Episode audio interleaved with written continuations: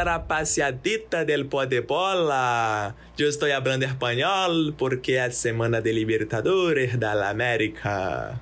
Muito boa tarde, pessoal. Tô, gra... tô falando em português mesmo, porque meu time não tá na Libertadores.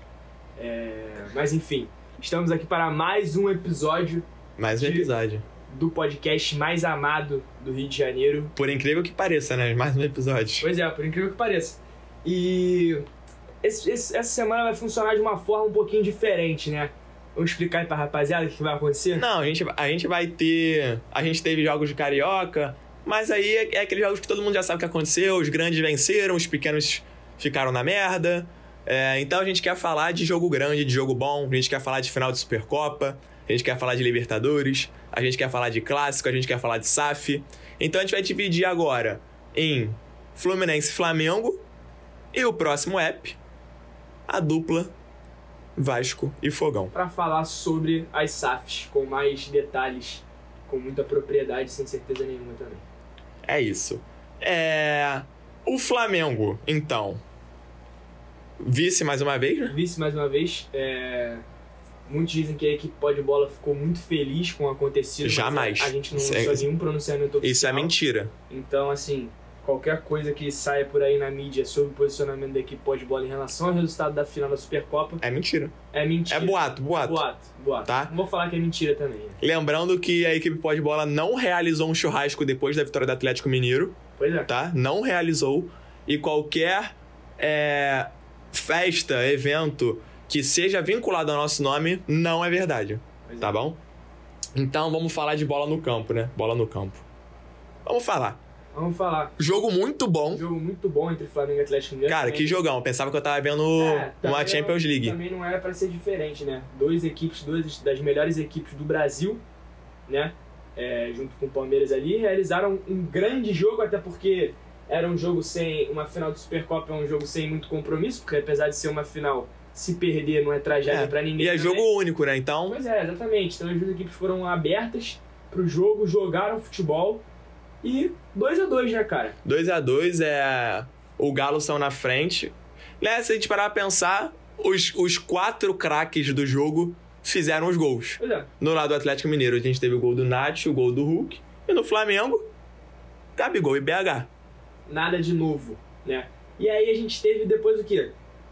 Uma das melhores disputas de pênalti Foi, foi doideira. que eu já vi na minha vida.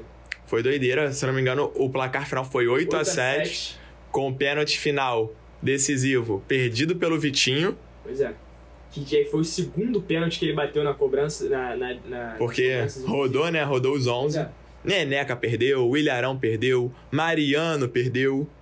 Muito se fala também que a equipe pó de bola é, se divertiu muito aí ao longo da semana com, com os vídeos de, de flamenguistas gravando é, a disputa de pênalti. Não é verdade. Mas isso é outra coisa que a gente também não confirma. E qualquer coisa relacionada a isso é apenas um boato. A equipe pode bola repudia as fake news. Pois é, exatamente. É... Mas é isso, o Flamengo perdeu na, na disputa de pênalti e aí a polêmica desse jogo foi: Gabigol deveria ter batido o pênalti que Vitinho bateu? É, então, você tá me perguntando, né? Eu acho que sim, né? Por exemplo, você tem. Quando você começa a tua disputa de pênalti, muito provavelmente a tua disputa vai chegar à cobrança número 5, né? Correto. A não ser que aconteça uma catástrofe, você perca as três primeiras, o adversário faça as três primeiras. Então, você colocar o teu melhor batedor pra bater a quarta série ou a quinta série é compreensível, né? Que às vezes é um pênalti decisivo, é um pênalti que pode ser o gol do título, o gol da classificação. Então é compreensível. Mas a partir do momento que você começa a até as alternadas, né? E aí os 11 jogadores já bateram, então você tem que rodar, voltar do primeiro. Você tem que colocar o teu melhor batedor. O Atlético Mineiro fez isso, o Hulk bateu e fez. E na hora do Flamengo, seria o gol de empate do Flamengo. O, o atleta. Gabriel Barbosa não se mostrou interessado em realizar a cobrança. E aí Vitor Vinícius foi bater. Eu entendo que ele queria fazer o gol do título, né? Mas, cara, nessa hora, eu acho que assim, ele pensou mais num, nele do que. É, eu acho, eu, né? eu acho que é o seguinte, né? O Flamengo teve, se eu não me engano, quatro oportunidades de matar o confronto. É. E as cobranças foram executadas por William Arão, Fabrício Bruno, Neneca e teve mais uma, né? Não lembro agora quem foi. Mas foi isso aí. E aí, o, o que, que o Gabriel deve ter pensado? Pô, o Vitinho não vai perder, vai fazer. E aí eu vou esperar o Atlético Mineiro perder uma próxima cobrança pra eu poder fazer o gol do título, porque ele não perde. Pois é. Mas o Vitinho perdeu. Mas o Vitinho perdeu e aí a torcida É. caiu em cima. Pois é. Ah, muitos, muitos falaram, ah, Gabigol pipoqueiro. Eu te rebato a pergunta. Você acha. Você, a gente concorda então que o Gabigol deveria ter batido o pênalti, beleza? E agora eu te faço a pergunta. Você acha correto essa esse mass... não vou dizer massacre, mas essa essa ação, esses comentários, é- pô, essas publicações chatas da torcida do Flamengo? Não, estão fazendo isso porque é o Gabigol, entendeu? O Gabigol da mídia, qualquer coisa que você fale sobre ele. é, O pessoas- Lil Gabi, né? O Lil Gabi, exatamente. As pessoas, qualquer coisa que você, que você fale, as pessoas vão comentar sobre, entendeu? Porque ele é um, o- talvez o principal nome do futebol no Brasil no momento. Na América. Na América, exatamente. Então qualquer coisa vai da mídia. É claro que deve ser questionado, né, isso que ele fez, porque eu não acho que ele tenha pipocado e falar, ai, tô com medo de bater. Claro que não, até porque, como ele mesmo falou, ele tem mais, gol, mais gols em finais do que finais disputadas pelo Flamengo, entendeu? Então ele é E extremamente- é, e é o maior artilheiro do Pois é. Flamengo em finais, empatado com Arthur Antônio Coimbra. somente, né? O Zico. Pois é. Então, assim, pipoqueiro é uma coisa que ele não é. Com certeza todo, não mundo- é. Todo mundo sabe disso. É, eu só acho que foi um- talvez um pouquinho de vaidade dele ali no momento. E que, enfim, também no jogo, ele confiou no, no companheiro dele também, né? Ele queria fazer o gol do título porque ele é o nome do time, confiou no companheiro dele e deu errado. Ele, pra mim, ele foi um, um erro de cálculo dele, né? Ele não, não deveria ter dado chance pro azar. Ele não pensou na possibilidade do Vitinho Exatamente. perder a cobrança. É. E aí eu te, já, eu te já jogo outra pergunta. Você acha que o Mister Paulo Souza não deveria ter falado, Gabriel, é você que bate? Você acha que ele foi omisso ou você acha que ele deu a, deu a responsa pro elenco? omi- Omisso não, mas acho que não tem problema ele, ele dar essa responsabilidade pro elenco, não. Essa liberdade. É, essa, essa, essa liberdade é totalmente cabível pro elenco, cada um ali sabe quem, quem que tá melhor pra cobrar. E até porque eu acho que nesse momento o time do Flamengo se conhece mais do que o Paulo Souza conhece o time do Flamengo, entendeu? Então eu acho que essa, essa liberdade é, é ok, não acho que ele foi omisso não, nem acho que ele, que ele deva interferir tanto nesse tipo de situação. E aí, falando já de Paulo Souza, você já sentiu o dedo do treinador? Que papinho, hein? eu, eu não senti dedo de treinador nenhum, mas eu percebi que o Flamengo tá, tá bem, né, O- cara? Tá Mesmo, mesmo com o vice-campeonato, com é notório que o futebol que o Flamengo está apresentando é, É bom. é muito bom. É bom. Tem É o, é- de todos os treinadores que já passaram pelo Pós Flamengo, Jesus? pós Jesus, é o futebol que mais se assemelha. E aí a gente volta a falar. Não vai ser igual ao Jorge Jesus. Não vai, isso é aí nunca. impossível. Mas o Flamengo tem, aparentemente, com o elenco que tem, com o futebol que tá mostrando nesse, nesse trabalho, o Fla- Flamengo tem tudo para chegar firme mais uma vez aí nas competições, não só é, por ter um elenco bom, como foi na, na última temporada que e, e com o Rogério Ceni antes também, que o Flamengo só chegou pelo grande elenco que tinha, não foi quase nada de mérito do treinador. Agora o Flamengo tem um bom elenco, tem um bom treinador, então pode sim chegar mais forte ainda nas competições. E o Paulo Souza, depois do jogo, ele soltou uma aspa intrigante, causou uma polêmica. Ele falou assim: é, falta aos jogadores a, a vontade de ganhar. Você achou que faltou, Lucas? Vontade de ganhar da parte do Flamengo? É, então, eu não acho que. Eu não acho que o Flamengo tenha faltado vontade de ganhar, não. O que eu acho é que. Eu vi até alguém falando isso na internet, não lembro quem foi. E, mas o que eu, que eu achei muita verdade. O Flamengo, o Flamengo, o time do Flamengo e os flamenguistas, é, eu, eu percebo que parece que eles têm uma confiança de que eles vão ganhar a qualquer momento, entendeu?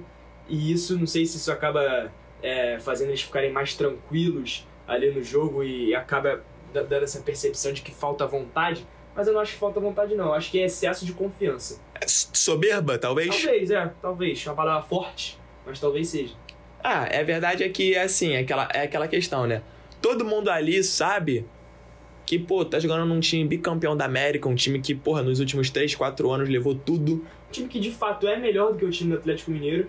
Então, acho que realmente os caras têm, pode ter esse pensamento de que, porra, a gente vai ganhar. E não é errado pensar Não isso. é, eu não acho que é errado Mas também, porque eu, prejudica. se, se eu sou o Bruno Henrique, se eu sou a Rascaeta, É. eu também, caraca, eu vou saber que eu, que eu sou muito bom e que eu posso fazer um golaço aqui a qualquer momento, né? Mas assim, na minha, na minha opinião, né? Eu acho que, pô, não é nada desesperador você perder a Supercopa do Não, Brasil. nada. Que o Flamengo, que a verdade é, o Flamengo nem deveria estar disputando, é, pelo né? regulamento sim, mas o Atlético Mineiro foi campeão da Copa do Brasil e do Campeonato Brasileiro. Então o Atlético Mineiro é o super É o do super Brasil. campeão do Brasil, então eu acho que não é nada de se des- desesperar. O Paulo Souza não tem nem 10 jogos É. no cargo do Flamengo. Eu acho que tem que ter calma, tem que ter tranquilidade. E a gente pode perceber que não é a, a situação não é desesperadora após ver o Flamengo e Botafogo, pô. Pois é, não, o Flamengo atropelou o Botafogo. Foi um rolo compressor. E o Botafogo não teve nem, nem chance. A gente não vai falar de Botafogo aqui, como a gente falou, a gente vai falar especificamente do Flamengo. O Flamengo atropelou o Botafogo. A Atropelou. Rascaeta jogou demais. O Botafogo, assim, não teve quase nenhuma chance de gol, eu pelo menos não Tanto que o gol do Botafogo foi O gol contra. contra. Pois é, o Fla- o Flamengo poderia ter tra- saído tranquilamente com seis gols desse jogo. aí. Tranquilamente. Botou bola na trave, Teve o gol. Duas, três bolas na É, trave, então, assim, gol o Fla- O sozinho. Flamengo atropelou o Botafogo mesmo. Jogou muito bem. E você vê que a gente pode até falar depois com mais detalhes. O time do Botafogo, cara, tava nervoso, nervoso. E me lembrou muito essa atuação de ontem, muito o Flamengo 2019. E eu vi uns jogos, eu lembro de uns Fla-Flus. Não sei se o pessoal vai lembrar, 2019 teve, porra, uns 10 Fla-Flus. Caraca, que os jogadores do Fluminense, às vezes o Flamengo vinha e o cara ficava nervoso, não sabia o que fazer com a bola. Aí errava o passe, dava chutão. O time tem medo do Flamengo. Tem né? medo e- Foi- e- o que pareceu. E aí, nesse jogo, a gente pôde notar é, essa, esse rolo compressor. Entendeu? Muito se assemelhou ao Bayern de Munique, campeão da Champions. Pois é. Foi um amasso, cara. E o placar foi um placar mentiroso. Primeiro porque o gol do Botafogo foi contra. Foi contra. E segundo que o Teve Flamengo também- perdeu teve muita chance. A questão do pênalti pro Botafogo quando tava 1x0 Flamengo, né? É, que a torcida pênalti. reclamou muito. Eu, eu, João Gabriel, achei pênalti. É. Por quê? Porque eu já vi inúmeras situações iguais a essa é. que não foi marcada em campo e o VAR chamou. Eu acho que minimamente o VAR deveria ter chamado o árbitro, né? Ele nem Não chamou. que assim, eu acho que o Flamengo venceria da mesma forma. Da mesma forma. o Botafogo tivesse empatado. Da mesma jogo. forma. Mas é, prejudicou, né? E aí a torcida também reclamou de um gol anulado. E, pô, torcedor de Botafogo, vamos combinar? Tava impedido, pô. Matheus Nascimento participa do Ah, lance, é, atrapalha. Isso aí não tem o que reclamar. Teve aquela questão também de uma entrada, se eu não me engano, do Fabrício Bruno no Chay, que a torcida pediu o cartão vermelho. E que, na minha opinião, deveria ter sido dado. Deveria, até porque a canela do Chay depois ficou um buraco, que nem ele postou no, no Instagram. Mas assim, talvez, ah, com a expulsão do Fabrício Bruno, com o pênalti, o resultado poderia ser outro. Mas, pô, a gente, a gente tá aqui pra falar de futebol. E no futebol, o Flamengo amassou o Botafogo. Amassou. É. E aí é isso, o Flamengo agora continua se preparando, né? Daqui a pouco começa Brasileirão, daqui a pouco É. começa Copa do Brasil, Fase final do Carioca aí, semifinal e semifinal e final. O Flamengo, o Flamengo e o Fluminense já estão Já estão classificados. classificados. Vasco e Botafogo vão É. confirmar a classificação em breve. E aí eu acho que é isso. Flamengo, a torcida do Flamengo pode ficar tranquila, o time tá apresentando um bom futebol. Não tem com que se desesperar. Pode, pode acabar perdendo o Carioca, pode, mas eu acho que o Carioca não é o, o objetivo do Flamengo, entendeu? O Flamengo tem condições de almejar Libertadores de novo, Copa do Brasil, que, que o Flamengo foi o único título dessa nova geração O Flamengo não venceu. que o Flamengo ainda não conquistou. Então acho que a torcida quer essa Copa do Brasil e vai brigar lá em cima do brasileiro. E o Fluminense? O Flu, né? A tropa do Flu. Pois é, o Fluminense líder do Campeonato Líder Carioca. absoluto, Pela disparado. primeira vez venceu por mais de um gol. Venceu e convenceu contra É. o Volta Redonda. No sábado, né? O Fluminense foi até o Luso Brasileiro. Recebeu o Volta Redonda lá. E, pô, amassou o Volta Redonda com as reservas. Com as reservas. 3 a 0 tá? Um atropelo do Fluminense. atropelo. É, a gente teve uma. Quem, quem me conhece pessoalmente sabe o quão hater de ave eu sou. Mas, mas agora eu aqui, eu, eu aqui assumo, pô. Podem fazer meme, podem fazer piada. Excelente partida de Paulo Henrique Ganso. Mas eu também vou falar. O volante, o Wellington, muito criticado, fez uma boa partida. O volante Nonato, muito criticado, fez uma boa partida. Fez gol, eterno. Fez gol, pô. O zagueiro Manuel. O Marcos Felipe foi bem, né? Eu também critico muito, mas. Marcos Felipe que já perdeu a titularidade pro vamos, vamos, falar, vamos falar disso em breve. É, e o Fluminense convenceu, né? Teve alguma entrada de alguns titulares, o Iago entrou. É, a gente teve uma boa partida do Calegari, que também fez gol, o primeiro gol dele como profissional. E aí, do, do jogo que foi na Ilha do Governador, o time já se encaminhou Para o aeroporto. que pra quem não é do Rio ou pra quem é do Rio e não conhece, o aeroporto internacional do Rio de Janeiro fica na Ilha do Governador. É, fica perto ali do estádio. Então os torcedores saíram do estádio e foram direto pro aeroporto recepcionar o time. O tal do Aeroflu. E aí teve festa, né? Teve sinalizador, teve bateria, teve bandeirão, deu aquela aquele ânimo, né? Que tu vê que o time e a torcida estão jogando juntos. O integrante da equipe pode bola foi até avistado segurando um sinalizador no meio do aeroporto. Lembrando que ah, o Pó de Bola repudia Qualquer tipo de fake news. Mas a verdade é essa, eu estava lá no, no Galeão, curti a festa, fiz algumas imagens, fiz live no Instagram, pra quem não viu, me segue lá no, no Instagram, que eu sempre faço, posto um conteúdo, faço live de Fluminense, falo um pouco, eu gosto de falar, a verdade é essa. E aí o time embarcou no sábado à noite, porque o que, que ia ter terça-feira à noite, Lucas? Terça-feira, é, em Bogotá, no El Campín, a mais de 2.000 Na Alta metros. Bogotá. Exatamente, a mais de 2.500 metros de altitude. A gente teve Milionários da Colômbia e Fluminense Futebol Clube pela segunda fase da Libertadores da América, Da a pré, né? popular, é, po- popularmente conhecida como pré-Libertadores. Perfeitamente. Né? E aí, como é que foi esse jogo? Cara, a verdade é que, independente se é contra o, a panela do tijolinho ou se é contra o River Plate, jogo de Libertadores é tenso. Aliás, saudades da, do, do tijolinho. Volta, volta tijolinho. Jogo de Libertadores é sempre tenso, cara. Então a gente já acorda diferente, já fica, porra, hoje, hoje vai ser pegado, não sei o quê. E ainda mais sendo uma fase mata-mata, Se perder, Se perder, já tá era. fudido. ainda mais sendo fora de casa, na altitude. Então eu já acordei desesperado. Mas eu sabia que Abel Braga tinha um plano. E teve, né? E teve. Ele teve um plano. O Fluminense é, foi a campo com algumas mudanças. Algumas mudanças não. A gente teve o goleiro Fábio assumindo a titularidade. Perfeito? Protagonista do jogo, tá? Protagonista do jogo.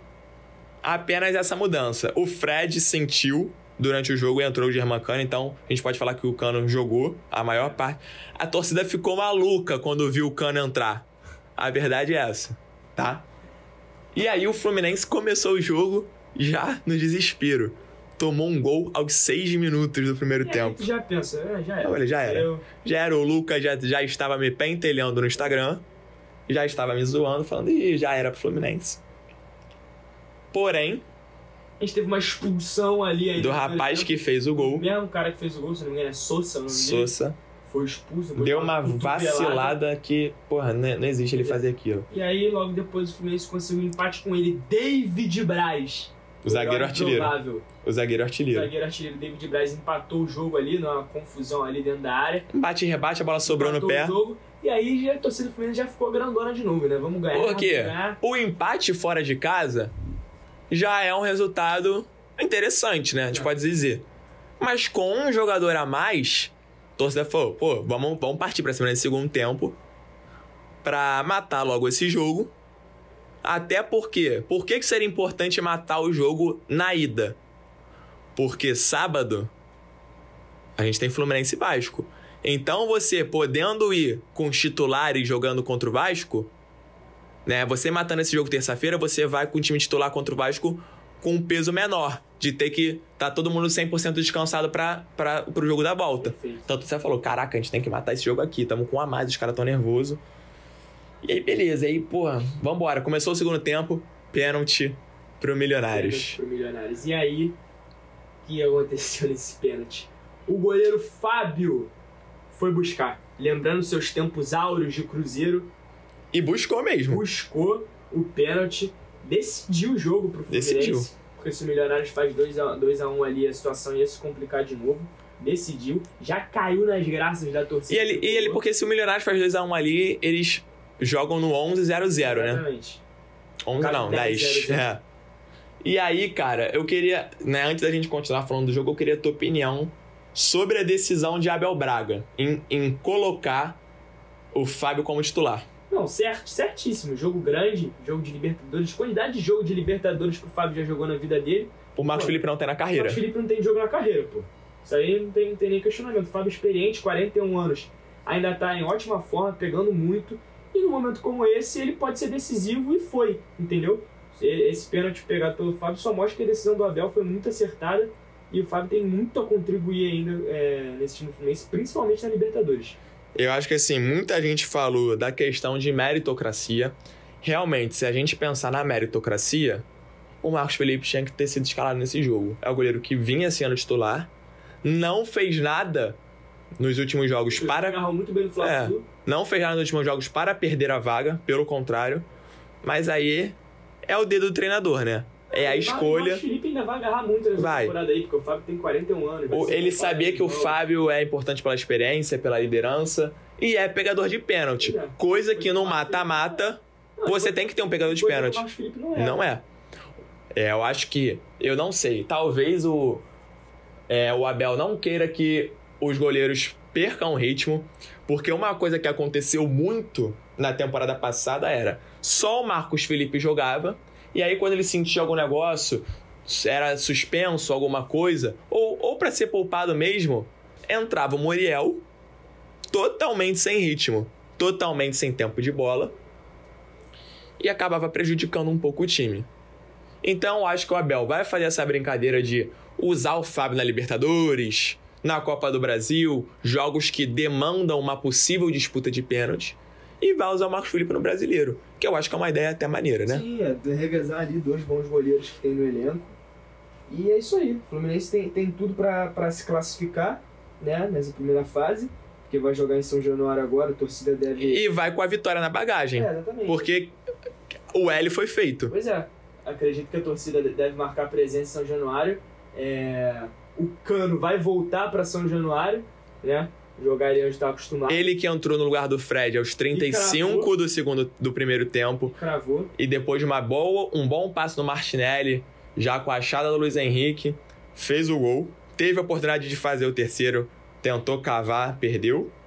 Mas eu acho que o 2 a 1 é um resultado bom. O Fluminense vem grande. Você falou, você falou aí a verdade, a torcida vai abraçar o time em São Januário. Vai. E é, muito se fala aí que a equipe pode bola estará presente nas duas torcidas, tá? Com os colombianos, É um conteúdo internacional. E- É, pois estra- estreia no, no- na, na página, é. hein? Pois é, Quem viver, verá. quem ver verá. Espero sobreviver também em meus colombianos. Então, iremos, iremos sobreviver. E aí é isso, Fluminense que, passando do Milionários, enfrenta Atlético Nacional ou Olímpia, que aí o buraco já é um pouco mais embaixo, um pouco mais fundo, mas que o Fluminense compete, consegue competir com esses times tranquilamente. Muitos dizem também que se o jogo for no Paraguai contra o Olímpia, a equipe pode bola vai fazer sua primeira viagem internacional, tá? Eita! É. Boatos, tá? Boatos, Lembrando que o Pó de Bola é. não confirma notícias assim. Mas então é isso, falamos um pouco aí da dupla Fla-Flu, das expectativas para esses torneios que vem em breve. E é isso. É isso. Você quer falar alguma coisa, Lucas? Não, eu quero falar, não, só falar que falamos muito bem so- sobre a, a- dupla Fla-Flu, que vai comandando por enquanto o futebol do Rio de Janeiro. Mas temos muito a falar ainda sobre Vasco e Botafogo no próximo episódio, principalmente sobre as novidades da SAF aí de ambos os times, as perspectivas. Mas sobre a dupla Fla-Flu é isso, falando tudo. E semana que vem temos mais notícias, né? Porque o Fluminense vai jogar Libertadores de novo, É então vai ter muito mais assunto pra gente comentar aqui. Fiquem ligados aí, ativa a notificação, que a gente vai avisar quando sair episódio Segue a novo. gente aí nas redes sociais. Segue aí. Lucas Gomes, arroba João G. Machado. E é isso aí. Tamo Obrigado junto. pela atenção em mais um episódio. Valeu. Valeu, rapaziada. E